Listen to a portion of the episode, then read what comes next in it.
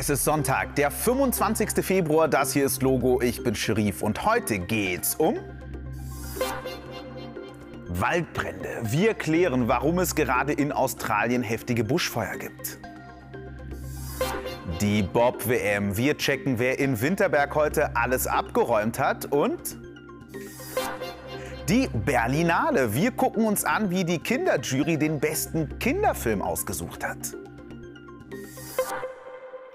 Hallo bei Logo. Wir gucken heute als erstes nach Australien. Im Süden des Landes gibt es nämlich seit Tagen heftige Waldbrände. Und ja, ich weiß, ich weiß, für uns hier im kalten Deutschland klingt das komisch, weil aber Australien auf der Südhalbkugel der Erde liegt, ist dort gerade Sommer. Und nun ja, es ist dort gerade extrem heiß und trocken. Jetzt muss man dazu sagen, dass es in Australien im Sommer Waldbrände gibt, ist erstmal nichts Ungewöhnliches. Darüber haben wir in den vergangenen Jahren hier bei Logo immer wieder berichtet. Doch Fachleute befürchten, dass es dieses Mal besonders viele und besonders heftige Brände geben könnte. Die riesigen Rauchwolken sind schon weit aus der Ferne zu sehen. Am Boden lodern die Flammen. Seit Tagen versuchen Feuerwehrleute rund um die Uhr, diese heftigen Waldbrände in den Griff zu bekommen. Da, wo sie mit ihren Fahrzeugen nicht so schnell hinkommen, werfen Löschhubschrauber Wasser über den Flammen ab. Das Feuer hat schon riesige Flächen Wald und Land verwüstet und auch Häuser zerstört.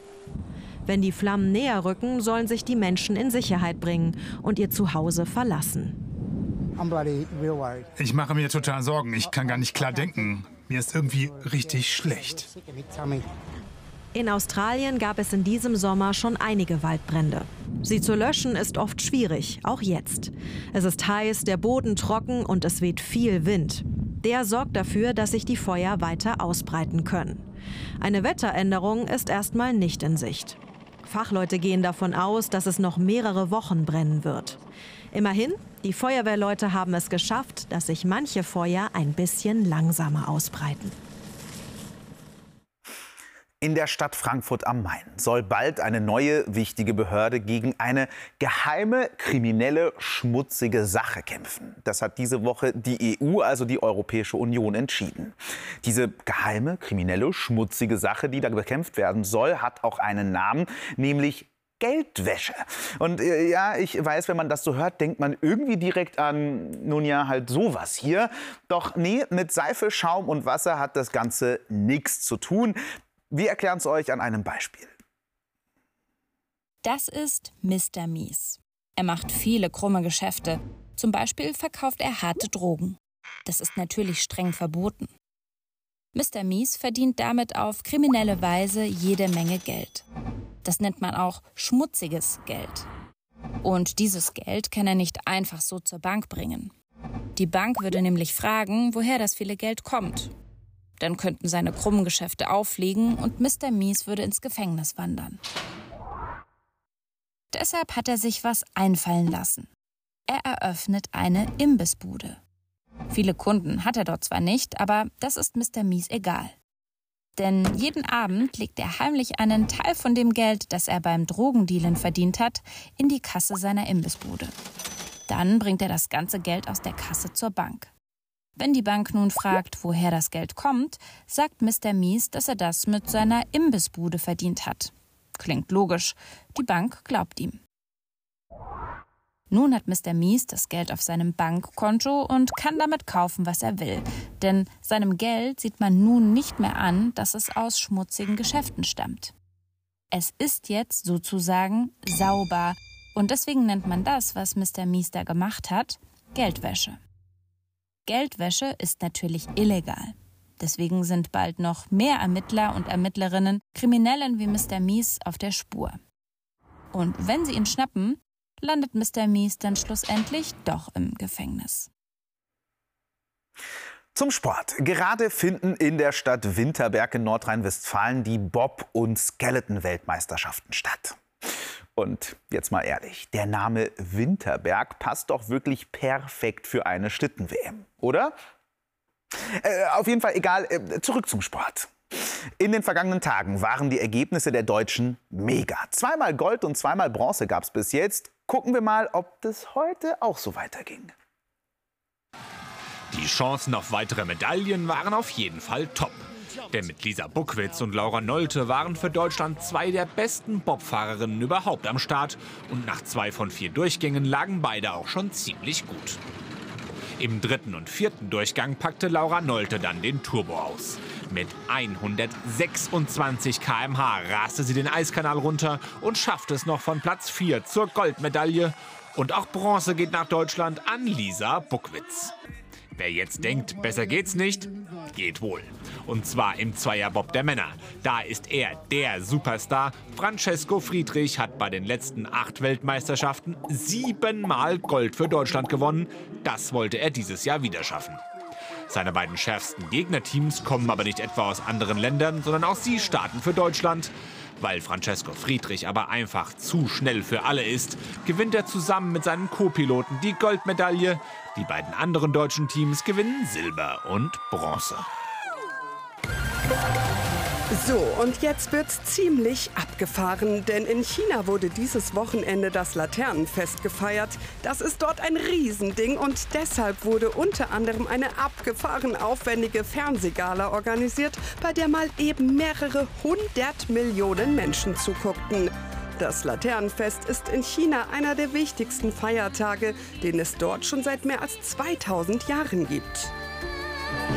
Auch im Nachbarland Taiwan wird das Fest gefeiert, wobei es dort um einiges ruhiger zugeht. Ein wichtiger Bestandteil, Menschen schreiben ihre Wünsche und Träume auf Papierlaternen, die anschließend beleuchtet und in den Nachthimmel geschickt werden. Die Hoffnung, die Wünsche sollen in Erfüllung gehen, wenn sie in den Himmel gelangen. Wer in den letzten zehn Tagen in Berlin war, hat bestimmt vor dem ein oder anderen Kino einen roten Teppich entdeckt. Das hat auch einen Grund. In Berlin war die Berlinale. Auf dem großen Filmfestival werden jedes Jahr Filme aus der ganzen Welt gezeigt. Die besten von ihnen werden am Ende der Berlinale ausgezeichnet. Dann gibt es zum Beispiel auch einen Preis für den besten Kinderfilm, und zwar den Gläsernen Bären. Den darf jedes Mal eine Kinderjury vergeben. Und wie die Kinderjury das genau tut, das durften wir uns mal anschauen. Berlinale! Das ist die Kinderjury der Berlinale. Auf dem Filmfestival durften sie täglich Filme gucken, statt zur Schule zu gehen. Ein Traumjob. Ich war immer noch ein bisschen aufgeregt jeden Tag, als ich gekommen bin, habe gemerkt, so, ich gucke heute zwei Filme, ich muss nicht in die Schule gehen. Ich treffe fremde Leute und auch Stars. Man lernt auch viele tolle, nette Leute kennen, mit denen man schön diskutieren kann. Und deswegen hat mir das richtig Spaß gemacht, auch so ein bisschen die Filme zu bewerten, auch zu, auf andere Dinge zu achten, auf die man sonst einfach nicht achtet. Um herauszufinden, welcher Film der beste ist, mussten sie ganz genau hingucken und fleißig Notizen machen. Der Film bringt dich zum Weinen oder zum Lachen oder so zum. Also, wenn es überraschend ist, ist es auch sehr gut. Wie stark wurde die Story oder Message rübergebracht? Darauf achtet man zum Beispiel. Oder auch die Kameraführung oder gab es Logikfehler, weil das entdeckt man auch. Man denkt es nicht, aber es passiert manchmal. Das war auch das Gute daran, dass wir so viele unterschiedliche Kinder waren, dass manche auf was anderes geachtet haben und dann viele Kriterien zusammenkamen und dann wir oft zu einer Meinung gekommen sind. Sie haben lange diskutiert. Von acht Filmen konnte bei der Preisverleihung gestern nur einer den gläsernen Bären gewinnen. Der gläserne Bär für den besten Film geht an die südkoreanische Produktion It's okay von Kim Ha-young. Ein Film über eine junge Tänzerin, die erst ihre Mutter verliert und dann ihr Zuhause. Sie findet Unterschlupf in ihrer Tanzschule und freundet sich mit ihrer Tanzlehrerin an. Freudentränen bei den Gewinnern aus Südkorea. Ihr Film hat alle in der Jury überzeugt. Man konnte die Emotionen mitfühlen und es war eine sehr wichtige Botschaft, die übermittelt wurde. Ich finde, dass jeder Film einen Spannungsbogen haben sollte und der Gewinnerfilm hatte das. Die Berlinale ist vorbei. Sie haben viele tolle Filme gesehen. Es sind Freundschaften entstanden. Die Zeit als Kinderjury bleibt wohl unvergesslich. Sehr schön. So, damit war es auch schon von uns. Mehr Infos zu euren Nachrichten findet ihr jederzeit auch online auf logo.de. Und hier kommt jetzt noch das Wetter und der Witz von Lucinda und Zafira. Und wenn ihr mögt, sehen wir uns gerne morgen wieder. Ich würde mich freuen und sage bis dahin, macht's gut und tschüss. Morgen Vormittag kann es im Südwesten Regen geben, sonst bleibt es aber freundlich und trocken. Die Temperaturen erreichen höchstens 6 bis 12 Grad. Wohin verreisen Kühe am liebsten? Nach New York.